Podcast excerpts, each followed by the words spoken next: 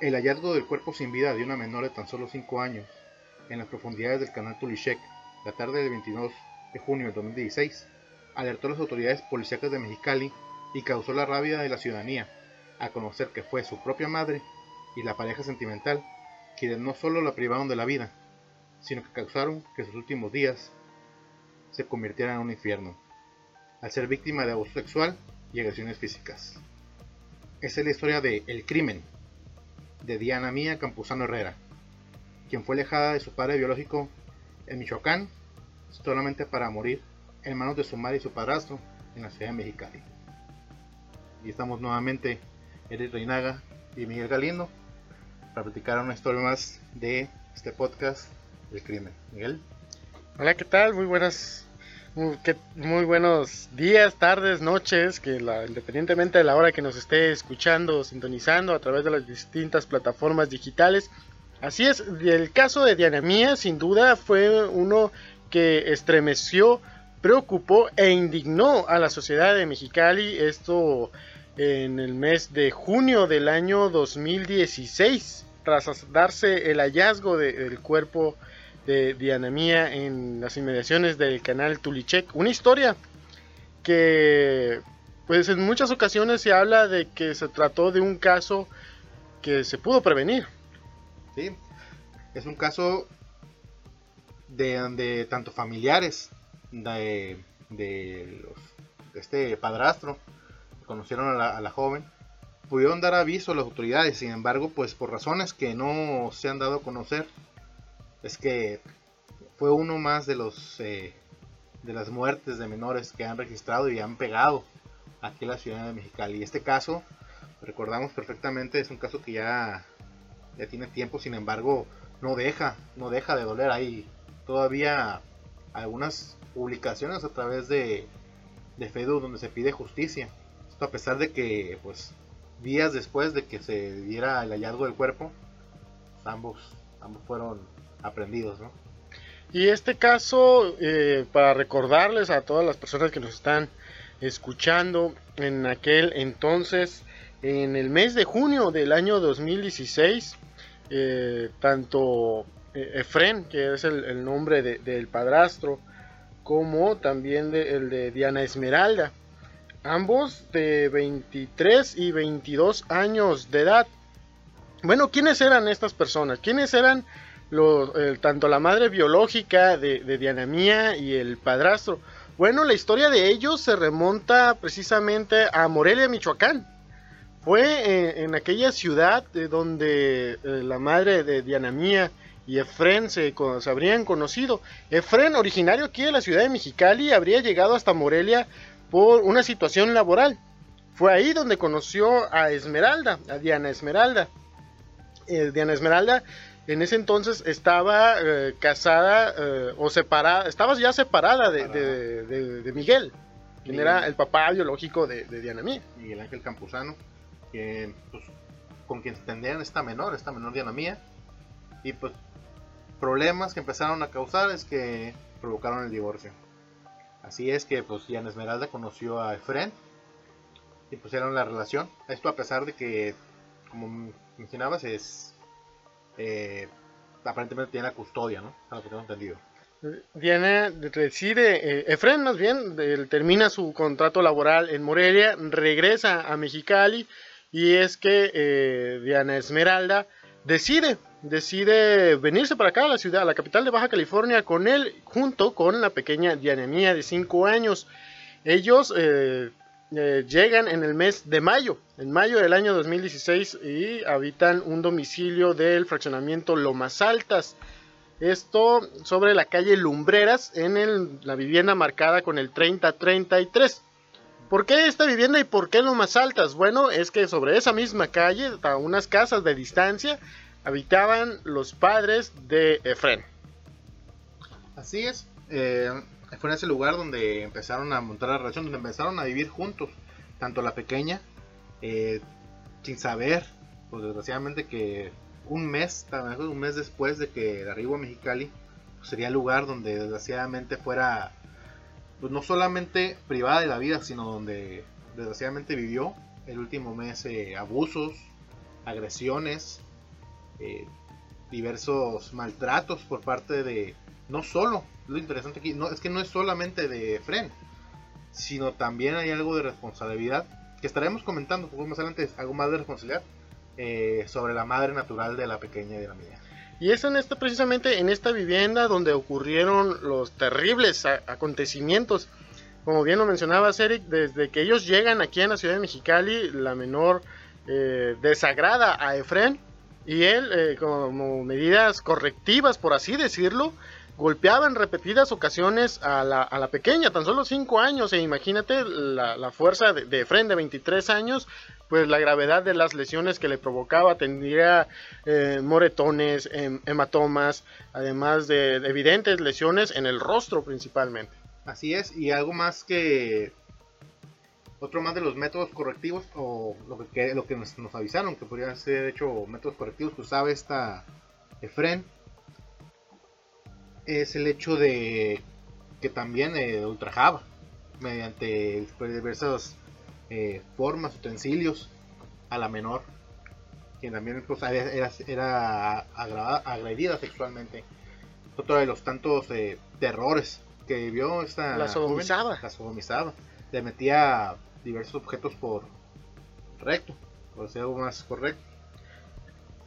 La trágica eh, episodio para pasar al lamentable acontecimiento del fallecimiento se remonta al 19, el día 19 de junio. Esa madrugada, eh, como recordar, el día 19 de junio es conocido por ser el Día del Padre aquí en México.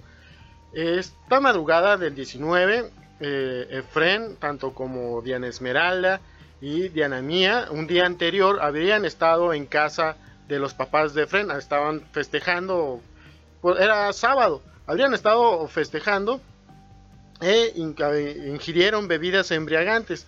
Posteriormente se van a su casa y de acuerdo a la información que se vertió en las diferentes audiencias sobre este incidente, Efren habría golpeado de manera para reprender al Diana pero en esta ocasión los golpes fueron de tal gravedad que eh, la lesiona violentamente en, la cabeza. Eh, así es, eh, fue tanto la agresión que lo recuerdo pues a, lo que se ventilaba en lo, que se decía las audiencias fue en esta ocasión que los golpes eh, dejaron tan herida a la pequeña Diana Mía que quedó tendida en uno de los cuartos, en uno de los, pocos cuartos que viene a sacarla. Y Efren, sin temor alguno, se dio la vuelta, se fue a su cuarto y se acostó a dormir. Y es que aquí en este punto se estarán preguntando, ¿en dónde estaba Diana Esmeralda, la, mamá de, la pequeña? Bueno, debido a la ingesta de bebidas, de bebidas embriagantes, ella solamente llegó a la vivienda y se acostó a dormir. No sabía lo que ocurrió durante esas horas de la madrugada hasta que despierta y encuentra a la niña tendida en una de las habitaciones. Ella inmediatamente la toma entre sus brazos, intenta reanimarla en, una de, la, en la regadera del baño y pues lamentablemente pues, Diana no, no responde. No, ahí es donde momentos que causa un poco de desesperación a lo que a lo que nos dijeron, a lo que tenemos información. Y es por eso que tanto Diana Esmeralda y Efren, en lugar de pues, dar aviso a la autoridad de lo que había pasado, lo que hacen es pues eh, lo trágico, ¿no? Envuelven a la pequeña en una cortina de baño, es amarrada con cinta gris en, para para ductos. Para ductos, exactamente. Esta cinta fuerte, pues para evitar que se pueda soltar. Y no obstante, bueno, no obstante eso, dejan el cuerpo varios días dentro de la vivienda, ¿no? Recuerdan que les comentaba que los trágicos acontecimientos ocurrieron un 19 de junio, el Día del Padre. Bueno, ellos continuaron los días siguientes como si nada hubiera pasado. Iban a comer a la casa de sus padres que vivían a solamente unas casas y cuando les preguntaban y les cuestionaban por Diana Mía, solamente decía, no, está viendo la televisión. O al día siguiente, no, está con unas amiguitas. Cosa contraria porque tenían solo tres, cuatro semanas de estar aquí en la ciudad. Y pues claramente no era muy conocida, no tenía muchas amistades. Es por eso que es, lo raro de ahí que, no, que nunca se les hizo esta clase de, situaciones raras a los padres de Diana Esmeralda. Digo, a los padres de Fran, disculpen. El hecho de que la hija de tan solo 5 años de edad se quedara sola en una casa bueno, a las personas que nos conocen aquí de Mexicali, o sea, lo más altas, sabemos que es una zona que está bastante eh, pues, golpeada por la violencia. Sí, figura entre las principales 120 colonias en materia de seguridad aquí en el estado. Y dejar a la niña sola al cuidado de la televisión nomás, pues no, no, no es algo que sea muy común, especialmente para personas como menciono, personas que viven aquí en Mexicali, ¿no, Miguel? Así es, y posteriormente eh, transcurren los días. Este, les mencionaba que fue el día en el que la asesinaron, ocurre el domingo 19 de junio. Bueno, fue hasta el miércoles 22 cuando un, un conocido, un amigo, por así decirlo, de Efren llega al domicilio para que Efren lo tatuara. A eso se dedicaba.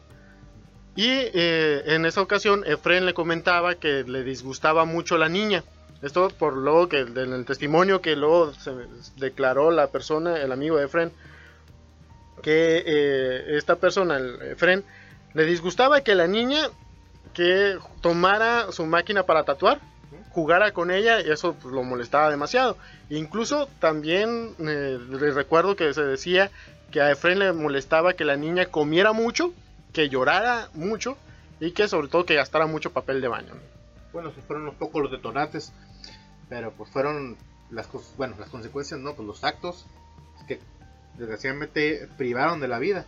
Como mencionaba Miguel, fue entonces que le mencionó la situación a este amigo y le pidió el favor. El amigo, pues, obviamente... Incrédulo. Incrédulo, o sea, la situación. ¿Cómo me hace decir que acabas de matar a alguien y lo tienes ahí? Pues, pues, todo eso, eh, pues le hace el favor.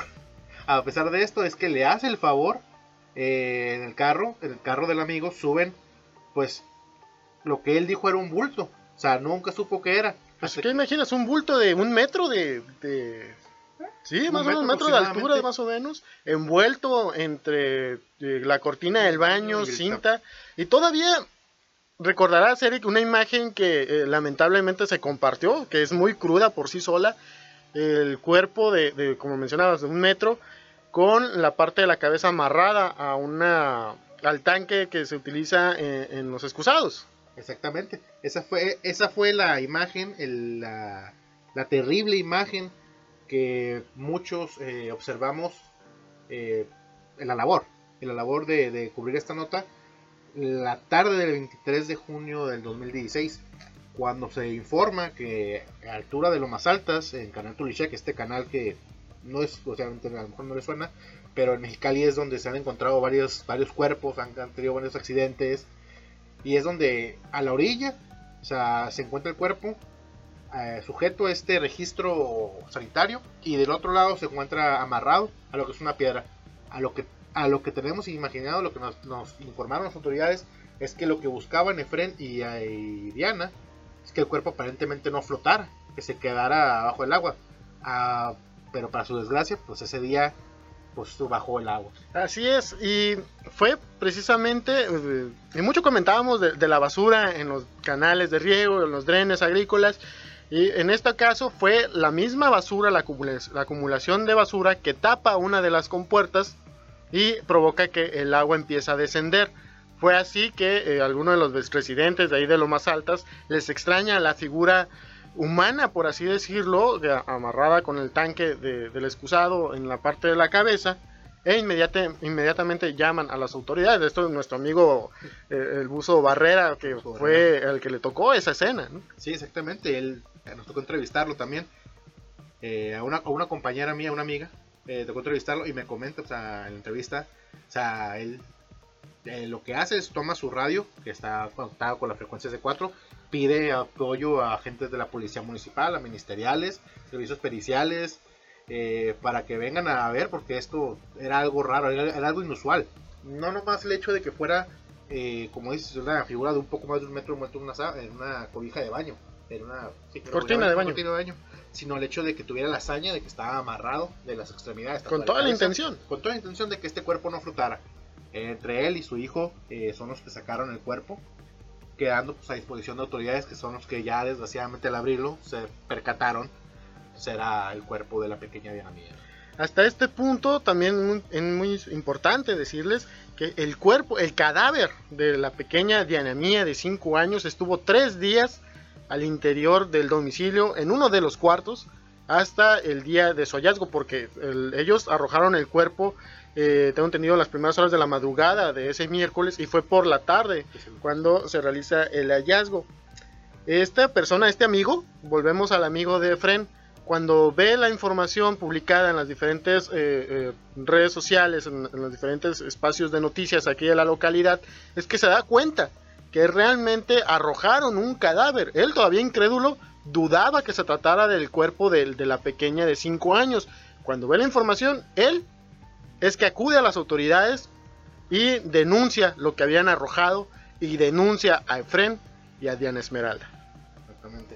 Aquí eh, pues, cabe destacar, volvemos un poco, eh, hablamos mucho de lo de Efren, pero sin embargo también eh, Diana Esmeralda tiene mucho, mucho que ver en el caso, toda vez que al tener la custodia de la pequeña Diana Mía, eh, en un enojo, en, un ataque de enojo, de rabia, ella eh, golpeaba a su hija en forma de chantaje para que el esposo, o sea, el padre biológico de Diana Mía, le depositara el dinero de la manutención. Esto bajo amenazas de que le iba a golpear, esto bajo eh, chantajes de que ella iba a matar. Y hasta, si no me equivoco, Miguel también tenía fotografías, le enviaba fotografías de la menor golpeada, tengo entendido. A este punto, el, el papá biológico de, Diana Mía, Miguel, estaba en Morelia, en Morelia, Michoacán. Cuando trasciende esta nota, porque no solamente se queda aquí en la localidad, se ve, la replican en muchos otros estados, entonces, principalmente en los noticieros de cadena nacional, a ellos les despierta la alerta, porque daba mucha la coincidencia de que se trata de una niña de 5 años, eh, se trata de espacio muy cerca de donde ellas estaban viviendo, y que incluso pues a estas amenazas que hacía Diana Esmeralda, inmediatamente ellos se comunican eh, con la Procuraduría local, eh, se comparten imágenes y se confirma que se trata de, eh, su hija. Inmediatamente, junto a una hermana, viajan a la ciudad de Mexicali para identificarla en el servicio médico forense. Es el día jueves, si me equivoco, es el día jueves, el día siguiente que llega el padre de Diana Mía y las instalaciones del servicio médico forense es que se, confirma que el cuerpo pertenece a Dinamía eh, Campuzano Herrera, de tan solo 5 años de edad. Eh, ahí también eh, autoridades del servicio médico forense pues, confirman que desgraciadamente pues, la joven murió a causa de una hemorragia interna y un intracraneal, disculpen, y un traumatismo craneoencefálico. Eso es derivado de golpes y, golpes bastante fuertes, golpes contusos. Incluso nos decían que pudo haber hecho sido realizados tanto con una, un objeto o con la misma mano. Imagínate con la fuerza, la fuerza de Fred y la pobre cabeza de la mía, ¿no? O sea, no, este es un factor que da el resultado. Así es, incluso ahí mismo también el servicio médico eh, forense se confirma que era sodomizada por su tanto por su propia madre biológica como por el padrastro, por así decirlo, la pareja de, de Diana Esmeralda. Y eh, no, no quiero decir que quizá ella lo consentía, pero estaba enterada de lo que estaba pasando. Es por eso que también fue detenida. O sea, detenida además el, hecho de encubrimiento. Porque bien sabía que la niña ya no tenía vida al, día siguiente, cuando despertó. Y pues en vez de dar al parte de las autoridades, pues, por el labor que le tenía Fren, pues decidió ocultar la verdad. Es por esto que autoridades realiza las investigaciones eh, correspondientes en torno al, entonces ya feminicidio de la pequeña Diana Mía. Es, eh, los delitos que se le imputaron fue eh, feminicidio, violación, violación agravada, esto para Efren y para Diana Esmeralda. Fue feminicidio agravada por razón de parentesco. es el día jueves, entre el jueves y el viernes es que autoridades ya realizan la detención oficial, tanto de Diana Esmeralda como de Fren. Y es hasta el sábado que se hace... ya la vinculación, ¿no? Se hace la vinculación, se hace, ese día se hace la presentación, la presentación que, decimos. Porque en esta situación, que como el caso había causado tanta expectación en la localidad, y eh, de hecho coincidimos ese día, ahí estuvimos cuando que los trasladan de la comandancia de la policía ministerial a la procuraduría en ese tramo de qué te gusta que sea 500 metros, menos de 500 en los metros. que lo llevan a certificar. ¿sí? Ahí, ahí, ahí llegamos varios eh, reporteros y ahí nos tocó observar el pasar tanto de Diana Mía, perdón, de Diana Esmeralda y como de Fren. Y es una imagen que fíjate, todavía hasta, hasta la fecha y después de todo lo que nos ha tocado cubrir y narrar, es- me- se me queda muy grabada el, el rostro de ambos. El de Fren como si le doliera cada paso que daba. eh, que igual a lo mejor le pegaron su calentada ahí los de la ministerial. Igual dicen que eso no dicen. pasa. No, para nada. Pero era una cara que ciertamente expresaba dolor y expresaba como fastidio. Y Diana Esmeralda, eh, como si nada la inmutara, como si no creyera realmente lo que estuviera pasando. Eso es algo que también se vio ya dentro de las audiencias. Eh, de hecho, ese mismo día se hizo la audiencia de formulación. Esa la, la famosísima primera audiencia donde se les informa. ¿Sabes qué? Vamos a abrir una investigación en su contra por ser probables responsables, porque aquí sabemos que en México, nuestro amado Código Nacional de Procedimientos Penales es que ustedes eh, inocentes de que se demuestre lo contrario. Eh, sean presentados ante un juez donde se les dice que serán investigados por el feminicidio de Diana Mía Herrera, eh, Campuzano Herrera y la violación agravada de, esta joven. Bueno, este ha sido el caso criminal que les narramos en esta ocasión. Ellos, eh, tanto eh, Efren como Diana Esmeralda, se encuentran, se encuentran internados ya en los centros penitenciarios aquí en, en la localidad, en la entidad. Y esto ha sido todo por esta ocasión. Este caso criminal que eh, estremeció y, como les repito, preocupó mucho e indignó a la comunidad aquí en Mexicali. Síganos, sintonizando. Recuerden, déjenos sus comentarios, sus opiniones. Si de ustedes desean algún que investiguemos algún caso en particular bastante sonado aquí, pues dejen enviarnos también sus comentarios a través de nuestras diferentes redes sociales. Ahí donde estamos eh, es la de la de Miguel, la de Miguel Sí, el Miguel Galindo, Miguel Galindo. un reportero, ahí Miguel nos pueden encontrar. y también el Naga Reporter. Sea, nos pueden encontrar para cualquier cosa. Ahí donde estamos eh, dando esta. donde estamos publicando esta clase de, de- de podcast para, para ustedes. Bien, nos vemos hasta la próxima.